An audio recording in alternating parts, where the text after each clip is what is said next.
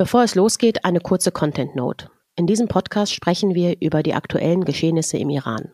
Das bedeutet auch Themen wie Gewalt, Hinrichtungen oder Suizid. Bitte passt beim Hören auf euch auf.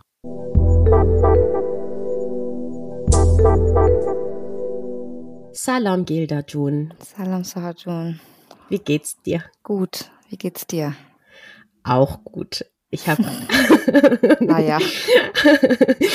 ich weiß nicht, was los ist. Ich bin 39 Jahre alt geworden und seit da plagen mich immer Schmerzen. Ich habe jetzt eine dicke Wange von innen und von außen. Ja, du siehst aus, als hättest du Mums. Meine Schwester hat gestern gesagt, es sieht sehr süß aus, aber du siehst aus, als hättest du eine Maus in der Wange. ich sehe aus wie ein Hamster. Ja. Ah, naja. Ähm, laut Ferndiagnose meiner guten Freundin äh, heißt es, ich habe vielleicht eine Speicheldrüsenentzündung. Ich muss jetzt gleich zum Arzt. Deswegen machen wir mal, also nicht nur deswegen, aber es wäre mir ganz recht, wenn wir jetzt eine schnelle Folge machen und würden gerne uns ein Thema widmen. Und zwar hast sowohl du als auch andere PressevertreterInnen ein Thema diese Woche besprochen, und zwar die Rechte der Frau im Iran, was hm, ihnen bevorsteht, bevorstehen könnte und da würden, würde ich gerne mal zu Beginn direkt die Schlagzeile oder den Nachrichtenmeldungen vom ZDF, ZDF heute besprechen wollen. Die meldete vorgestern, glaube ich, ne? also wir haben heute wieder Donnerstagmorgen, also ich glaube am Dienstag war das, meldete ähm, ZDF heute, es gäbe einen Gesetzesentwurf im Iran, was Frauen besser vor Gewalt schützen sollte. Also nicht nur ZDF hat es gemeldet, einige. Es hatte mir gestern eine Kollegin erzählt, dass das Ding vom SWR, mein alter Jugendsender, mhm. äh, die hatten wohl auch das geschrieben und dann mhm. aber die Frage dran geschrieben, ist da was dran? Mhm. Was schon besser ist, aber ja, dazu kommen wir gleich. Ja, genau. Und ich hatte mir den, also wir hatten ja schon mal vor immer wieder auch und vor paar Wochen hatten wir doch auch mal über diese ganzen Headlines gesprochen, wo ich ja auch gelernt hatte von dir, dass diese Headlines ja erstmal gar nicht von den Artikelverfassenden selbst geschrieben werden und so. Deswegen hatte ich gedacht, ach komm, lass noch mal den Artikel selber lesen, was da drin steht. Und ich wollte nicht direkt anhand der Schlagzeile das quasi blamen und ähm, habe es gelesen und dachte, ja, okay, der Artikel ist wirklich nicht einordnend. Der beschreibt eigentlich nur eine Situation oder eine mutmaßliche Situation, die gerade im Iran besprochen wurde. Und mm, also es gab auf dieser Website, wo dieser Artikel stand, gab es die ganzen anderen Links zu Giftgasanschlägen, zu, ähm, ich glaube auch zu ähm, anderen Themen, die quasi die Rechte der Frau eben richtig beschreiben, beziehungsweise die Nichtrechte der Frauen im Iran richtig beschreiben. Das war aber für mich trotzdem keine, also absolut keine Einordnung, weil natürlich das einfach nur Links waren zu anderen Beiträgen. Der Artikel in sich aber sehr, sehr nüchtern und neutral mutmaßlich einfach wiedergegeben hat, was die iranische Medienagenturen wiedergegeben haben. Daraufhin gab es einen ziemlich großen Aufschrei, zumindest in meiner Bubble. Ich glaube, in deiner auch. Du hattest das auch gepostet. Ich hatte da was, zu, was auch zu kommentiert. Und in der Folge hat das ZDF gestern, also am Mittwoch, dann nochmal eine Stellungnahme rausgegeben, wo die gesagt haben, sorry, wir hatten das von AFP, also Agence France Presse, übernommen. Und ähm, jetzt folgt noch eine Einordnung durch unseren ZDF-Korrespondenten Jörg Brase das ist dann passiert. Das ähm, hatte auch so hier und da ein paar Kritik bekommen, aber im Grunde, ich fand es ehrlich gesagt ganz okay. So, das ist dann auch in der Schlagzeile stand direkt, das ist nur Symbolpolitik. Ähm, und die hatten das so mit großen Zitaten so bildlich visualisiert, dass man da so die Kernaussagen so ein bisschen schnell begreifen konnte. Gilda, du hast selber ja auch in der Taz was geschrieben gehabt zur Überwachungstechnik der modernen Hightech, die jetzt es im Iran geben soll, um Frauen zu überführen, die keine Kopftücher tragen. Wie hast du denn das Ganze gesehen? Also einmal, wie das ZDF damit überhaupt umgegangen ist von Anfang an und wie immer auch, ne, was das für eine Gefahr birgt, solche Sachen überhaupt zu reproduzieren. Vielleicht ganz kurz, weil du vorgesagt hast, was den Frauen bevorsteht. Also das mm. ist ja schon Realität. Das ja. ist jetzt nicht, also es soll ab Samstag, soll das sozusagen nochmal eine Stufe höher äh, gedreht werden mit den Kameras und so weiter. Und dass die Polizei quasi explizit für diese Hijab-Geschichte patrouilliert und kontrolliert.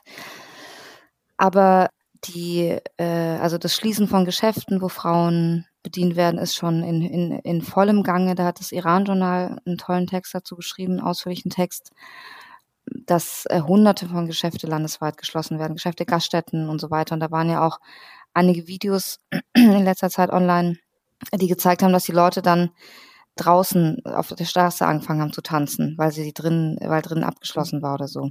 Also tanzen ist ja auch ein wichtiges Thema gerade, wichtiges Widerstandsmittel. Also das eine, das, das ist schon voll im Gange und das ist, hat unter anderem eben damit zu tun, dass es sehr warm geworden ist teilweise. Und durch, dadurch fällt es natürlich noch viel mehr auf, wenn Frauen den Manteau nicht tragen, kurze Sachen tragen. Im Übrigen tragen auch Männer jetzt kurze Hosen, was ihnen nicht erlaubt ist. Auch als Widerstandszeichen. Das, es gab so ein Foto, wo zwei, zwei Jungs so in Shorts in, im mm. Café sind, nicht so, oh, that's so nice. Das war also so schön und im Hintergrund siehst du noch eine Frau ohne Kopftuch, ja, als wäre es ja. so das Normalste der Welt, ne, ja, plötzlich. Und nicht lebensgefährlich. Mm. Ja, also von daher genau, also das ist halt deren Problem vom Regime und deswegen ist äh, der größte, das Wichtigste für sie jetzt, das Kopftuch wieder auf die Köpfe zu zwingen. Aber dazu gleich noch zu der Schlagzeile. Also das Problem an sowas ist ja grundsätzlich, dass wir, also wie funktioniert unser Gehirn? Ich glaube, ich bin mir sicher, dass das iranische Regime sowas leider genau weiß, deswegen machen die sowas auch die ganze Zeit.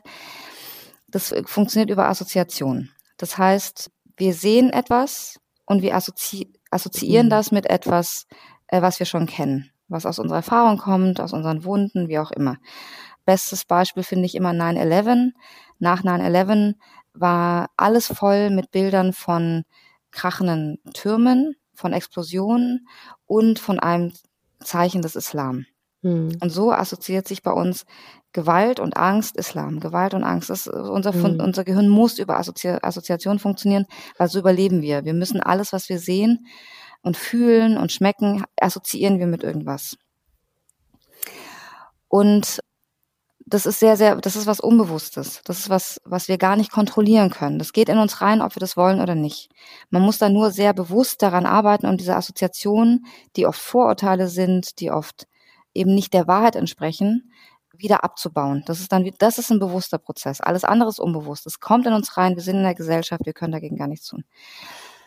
Warum erzähle ich das? Weil das äh, mit den Schlagzeilen zu tun hat. Wenn wir eine Schlagzeile lesen, und da ist Bild natürlich ganz vorne dran, die wissen das ganz genau, ähm, mhm. die nutzen das aus. Dann ist es bei uns drin, fertig.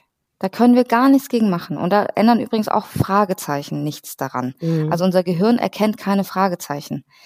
Wenn ich zum Beispiel sage, ich habe heute Morgen zum Frühstück eine sehr, sehr äh, saure Zitrone gegessen, dann werden die, ich hoffe, bei dir tut es jetzt nicht weh in der Speicheldrüse, aber da kommen schon die Speicheldrüsen ins, ins, ins Wallen. Und, äh, und wenn ich sage, habe ich heute Morgen eine sehr, sehr saure, saftige Zitrone gegessen, passiert genau dasselbe. Mhm. Dem Gehirn sind Fragezeichen egal. Das heißt, auch wenn in, in der Schlagzeile ein Fragezeichen steht, sind irgendwie alle geflüchteten äh, Kriminelle, macht keinen Unterschied, ist genau dasselbe.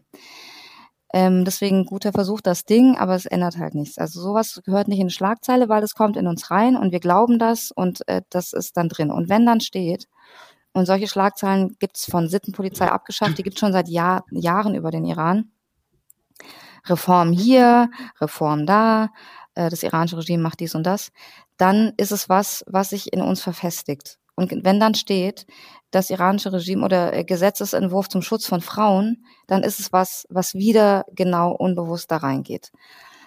Und deswegen sind solche Schlagzeilen gefährlich und falsch, weil die, die tragen dazu bei, dass sich ein bestimmtes Bild verfestigt.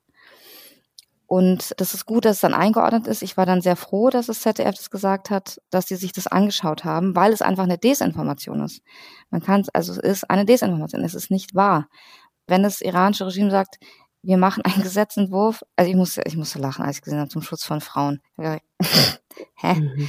Also im Iran gibt es keine Gesetzesentwürfe und es gibt auch keine Gesetze. Also offiziell natürlich schon, aber letztendlich ist es einfach nur irgendwelche Wörter, die da, die da stehen. Die haben aber gar keine Relevanz.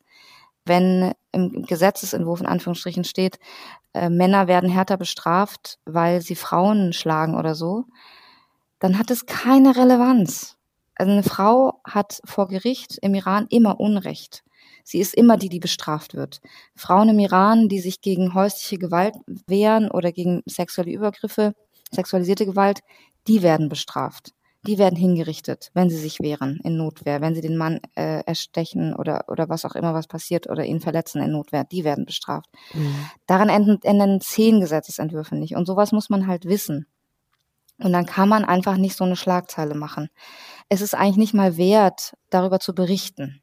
Aber leider wurde natürlich wieder groß darüber berichtet, weil das ist wieder was, was in, in die Geschichte reinpasst. Das iranische Regime, wir, wir, ich habe das Gefühl, die halbe Presselandschaft wartet darauf, dass irgendwas kommt, dass das iranische Regime irgendwas einsieht. Die werden nie irgendwas einsehen. Nie im Leben. Die sind nicht lernfähig. Das muss man streichen. Berichtenswert ist, finde ich, nur, dass, genau, das mit dem Kopftuch, was du gerade schon angesprochen hast. Ich ganz lange geredet, so, Entschuldige. Nee, alles gut. Aber Geda, ich frage mich trotzdem, also es war ja nicht nur, ich glaube, was ich voll problematisch fand, es war ja nicht nur diese, dieser Artikel, der eigentlich ja, wenn ich es richtig verstanden habe, ein Copy-Pasting war von eben AFP mit einer ziemlich blöden Schlagzeile, sondern die haben es ja sogar in ihrer Insta-Story einfach mit so einem, also das Bild war auch herrlich, eine Frau, die so Brotleibe trägt, also als Foto ne, in der Story.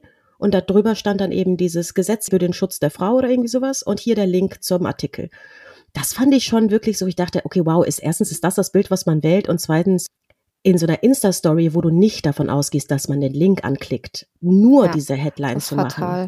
Ja. Ah, das fand ich echt ein Problem und ich frage mich dann auch wirklich mittlerweile, ich, also ich habe gestern mit ähm, hier mit unserer Franzi darüber gesprochen, weil ich war dann so, wie kann das denn sein? Weil wir dann auch so meinten, mittlerweile nach sieben Monaten ist doch eigentlich den Pressevertreterinnen, Journalistinnen, die jetzt nicht immer, ich finde, ich bin auch nicht der Meinung, dass die alle immer iranischstämmig sein müssen oder so, ne? Deswegen, das muss doch jedem, nee, weil ich finde, das wabert ja immer so im Raum, dass man muss nur IranerInnen zu Wort kommen. Das, das finde ich überhaupt nicht. Ich finde aber, mittlerweile müsste da doch eine, ein Lernprozess stattgefunden haben, wenn du schon hingehst und das auch auf deiner Seite veröffentlichst, wo rechts und links diese ganzen Negativberichte vom Iran ja auch ver verlinkt sind wie du da einfach denkst, oh ja klar, okay, dann machen wir das. Also, dass man das, und ich unterstelle ihnen überhaupt keine Boswilligkeit. Ich verstehe nur nicht, wie man überhaupt dazu kommt und warum AFP zitiert wird, aber zum Beispiel nicht 1500 Tasvir oder so. Also warum man als Deutschsprachige, und ich meine, ich stehe ja selber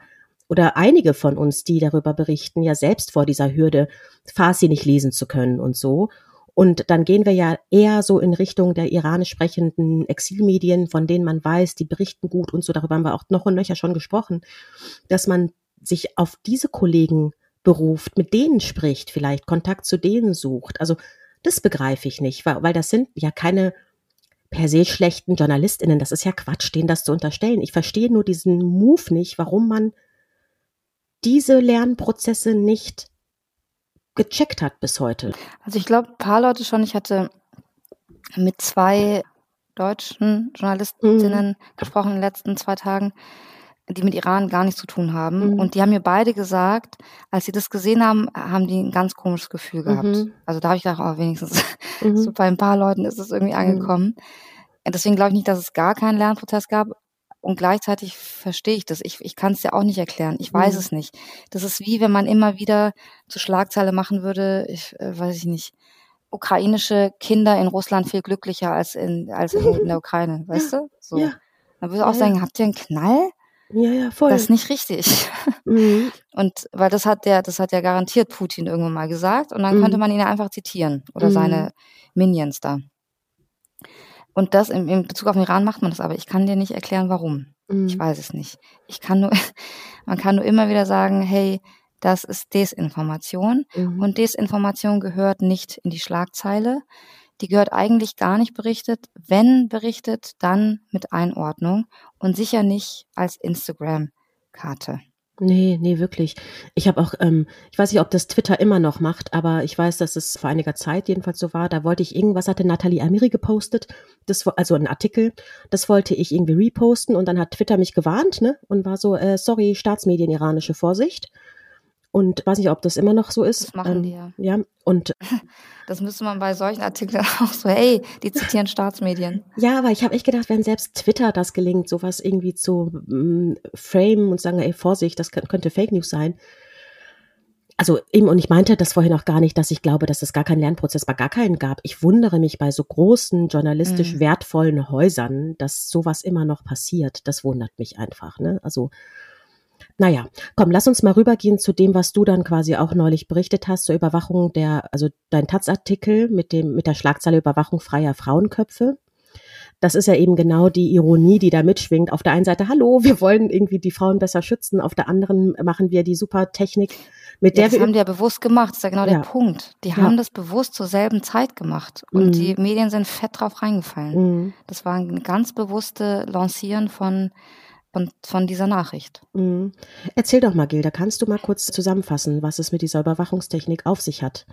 Also das, das muss man dann sehen, wie effektiv die Mhm. ist. Eine Freundin hat, ich, mein, ich weiß nicht, die schreibt mir immer komische Sachen, die hat mir geschrieben, die haben gar keine Kameras, die so gut sind. Aber ich glaube schon, dass sie die haben, die haben ja China in- unter einer Decke. Mhm. Also ich glaube, was dabei wichtig ist, ist zu wissen, weil ja auch diese Schlagzeilen waren letztes Jahr Sittenpolizei abgeschafft, bla bla bla, dass der Typ, der 2007 bis 2014 Chef der Sittenpolizei in Teheran war ähm, und äh, das, das äh, Nichttragen des Kopftuches seine ganz persönliche Nemesis. Also der Mhm. will Frauen, der trägt Frauen nur unterm Kopftuch. Der ist so ein richtiger ekliger Typ, dessen Lebensmission es ist, Frauen zu unterdrücken und unter das Kopftuch zu zwingen. So. Und er war von 2007 bis 14 hat das in Teheran gemacht. Und der wurde jetzt im Januar, am 7. Januar ernannt zum Chef der gesamten Polizei im Iran. Also von wegen irgendwie, es ist nicht so streng und so. Äh, oder Sittenpolizei abgeschafft. So. Und der hat sich natürlich jetzt auch zur Mission gemacht, dass alle Frauen im Lande wieder züchtig unterm Kopftuch sind. Ähm, und der hat eben, er und seine Polizei haben jetzt am Wochenende angekündigt, dass es ab Samstag, ab dem 15. April, dass es da keine Frauen geben, mehr geben wird, die kein Kopftuch tragen, dass kontrolliert wird, dass Geschäfte kontrolliert werden, die Polizei wird überall auf den Straßen sein. Es wird Hightech, äh, smarte Kameras eingesetzt, um die Frauen zu finden. In Autos wird das eh schon lang gemacht. Das, das ist, das hatte mir auch eine Freundin erzählt, dass in Autos Frauen wieder mehr Kopftuch tragen tatsächlich, weil du da sehr schnell gefunden wirst durch das äh, Autokennzeichen. Ähm, und die Strafe kommt halt sofort frei ins Haus. Und das sind hohe Strafen. Mhm. Also man wird jetzt abwarten müssen, was ab Samstag passiert. Aber es ist die erste Priorität jetzt auf jeden Fall fürs Regime. Das ist das Aller, Allerwichtigste, dass die Straßenbilder nicht mehr so aussehen, wie sie jetzt aussehen, dass es viele Frauen ohne Kopftuch sind, sondern es soll wieder komplett so sein, dass keine einzige Frau kein Kopftuch trägt, dass die in Anführungsstrichen Sitten eingehalten werden. Und das ist das erklärte Ziel. Und da weiß ich nicht. Also da müssen wir abwarten, was passiert. Also da, man sieht da jetzt schon echt so einen richtigen Kampf im Land. Also diese einzelnen Personen, Frauen, Männer, die filmen Frauen ohne Kopftuch, die sie angreifen, die sie anschreien, die Joghurt über den Kopf werfen, äh, Leute, die die wieder verteidigen. Also Mhm. es ist gerade richtig, richtig, es herrscht wirklich ein, ein Kampf zwischen denen, die Freiheit wollen und denen, die. Tyrannei wollen. Und das Voll. sind halt leider auch Einzelne, die das machen. Ja, voll. Ich habe, meine Mutter meinte neulich oder hat mehrfach jetzt mal in den letzten Wochen immer gesagt, sie hat Jange Dorchel de Michel so, so, ne, so, also was, ich, heißt sowas wie Bürgerkriegsähnlich, ne? Ähm, Ja, das würde ich jetzt nicht sagen. Nee, nee, das glaube ich auch nicht. Nee, nee, weiß, das würde ich- meinst. Genau, Ja. also ich, genau, ich würde, wollte das noch dazu fügen. Bürgerkrieg würde ich nicht sagen, aber ich glaube, was, was du gerade meintest, ich habe neulich mal mit einem Uber-Fahrer darüber geredet, dessen Cousin erschossen wurde vor irgendwie vor zwei Monaten auch von Basicis, weil er ein Handy in der Hand hielt. Und viele Leute, die so noch Kontakt zum Iran haben, oder man sieht das ja auch in den Videos, erzählen, wie eben, das meintest du gerade auch mit dem Joghurtgate quasi, sobald jemand angegriffen wird, kommen Leute und stürzen sich auf Basicis, vertreiben die und so. Und ich glaube, das merkt natürlich das Regime gerade, dass es so ein, wie du sagst, eine richtige, richtige Lagerbildung gerade gibt. Aber die Leute nicht mehr, ich habe das Gefühl, die Leute nicht mehr sich verstecken, sondern einfach zusammen. Dieses Natal sieht Mohammed Bahamas Team, dieser Spruch, der im Habt keine Angst, wir stehen zusammen, gefühlt gerade so Teil der Realität wird. Dass man füreinander einsteht, aber eben auch ja, es auf der anderen Seite diese Übeltäter, TäterInnen gibt, die da massiv auch gegen Frauen vorgehen, die keine Kopftücher tragen oder sonst was, ne. Khamenei hatte, das hatte ich auch noch irgendwie mir extra notiert, der hatte auch eben, also zu allem, was geplant ist, gab es mehrere Stimmen von irgendwelchen Imamen, die sagen, Tabubrecherinnen werden beim Abnehmen des Kopftuches nicht aufhören, sondern weitere Tabus brechen. Und Khamenei, der Revolutionsführer, hat dann natürlich irgendwann gesagt, das ist, also er stuft diesen Verstoß als Haram ein. Und damit ist eigentlich auch klar, was das, Größte Pro Sünde. Was das Programm ähm, dieses Regimes ist, ne? Und dass du mehr und mehr eben keinen Zutritt bekommst. Ich glaube, Shura Hashemi hatte das gepostet auf Twitter, so ein Video, wie Frauen nicht zur U-Bahn rein dürfen, weil sie kein Kopftuch tragen. Ne? Und trotzdem habe ich das Gefühl, diese Bilder, die wir gerade sehen, die sind so dominierend. Also ich weiß nicht, ob das so eine subjektive Wahrnehmung ist, aber wie viel Frauen einfach gerade so ohne Kopftücher rumlaufen. Das ist mit den Shorts der Jungs gerade angesprochen und so. Also irgendwie habe ich das Gefühl, das ist ungebrochen, diese, dieser Wille, das einfach durchzuziehen mit der Revolution. Ne?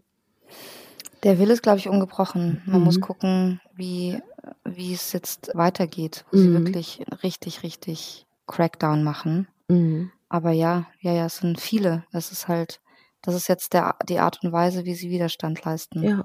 Gilda, ich glaube, ich muss zum Arzt. Ja, ich habe aber, aber ich habe noch einen Tipp und zwar habe ich manchmal habe ich so das Gefühl, oh Scheiße, langsam werden meine Tipps dünne, weil mir auch nichts mehr einfällt nach so vielen Monaten.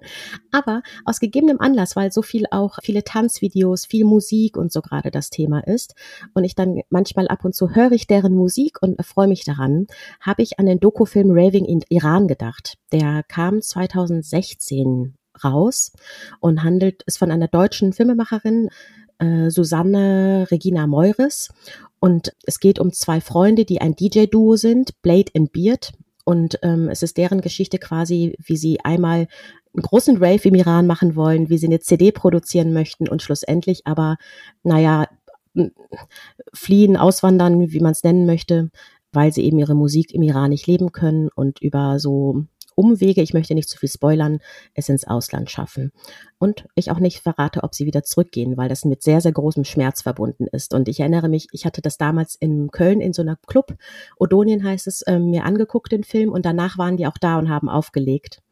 Und jetzt habe ich, glaube ich, gespoilert. Und ich habe echt beim Film, und ich habe wirklich beim Film gucken damals gedacht, es gab so eine Szene, wo die im Flugzeug sitzen und mich hat das so mit Schmerz erfüllt, weil ich wusste, oder man da direkt dieses Gefühl empfindet, du kommst nicht mehr zurück. So, das ist, mhm. das ist wirklich eine Entscheidung fürs Leben, wenn du das machst, so, ne? Das fand ich super spannend und sehr, sehr schöner Film. Ich habe gegoogelt, den gibt's auf YouTube. Ich weiß nicht, wie legal das ist, dass das auf YouTube ist. Aber ich gucke mal nach einem legalen Link. Aber wenn ich äh, mich dagegen entscheide, das in die Shownote zu machen, muss man es halt googeln. und dann findet's man schon irgendwie. Genau. Ich habe für nächste Woche schon einen Tipp, fällt mir gerade an. Das mache ich nächste Woche. Okay. Na Juti, ich danke dir Sorry für die kurze Folge. Gute Besserung. Danke dir und hab einen schönen Tag. Tschüss. Ciao. Das Iran-Update ist eine Produktion der 190p. Executive Producers Saha Esler und Oliver Meske. Hosts Gilda Sahebi und Saha Esler. Redaktion und Schnitt Franziska Schill.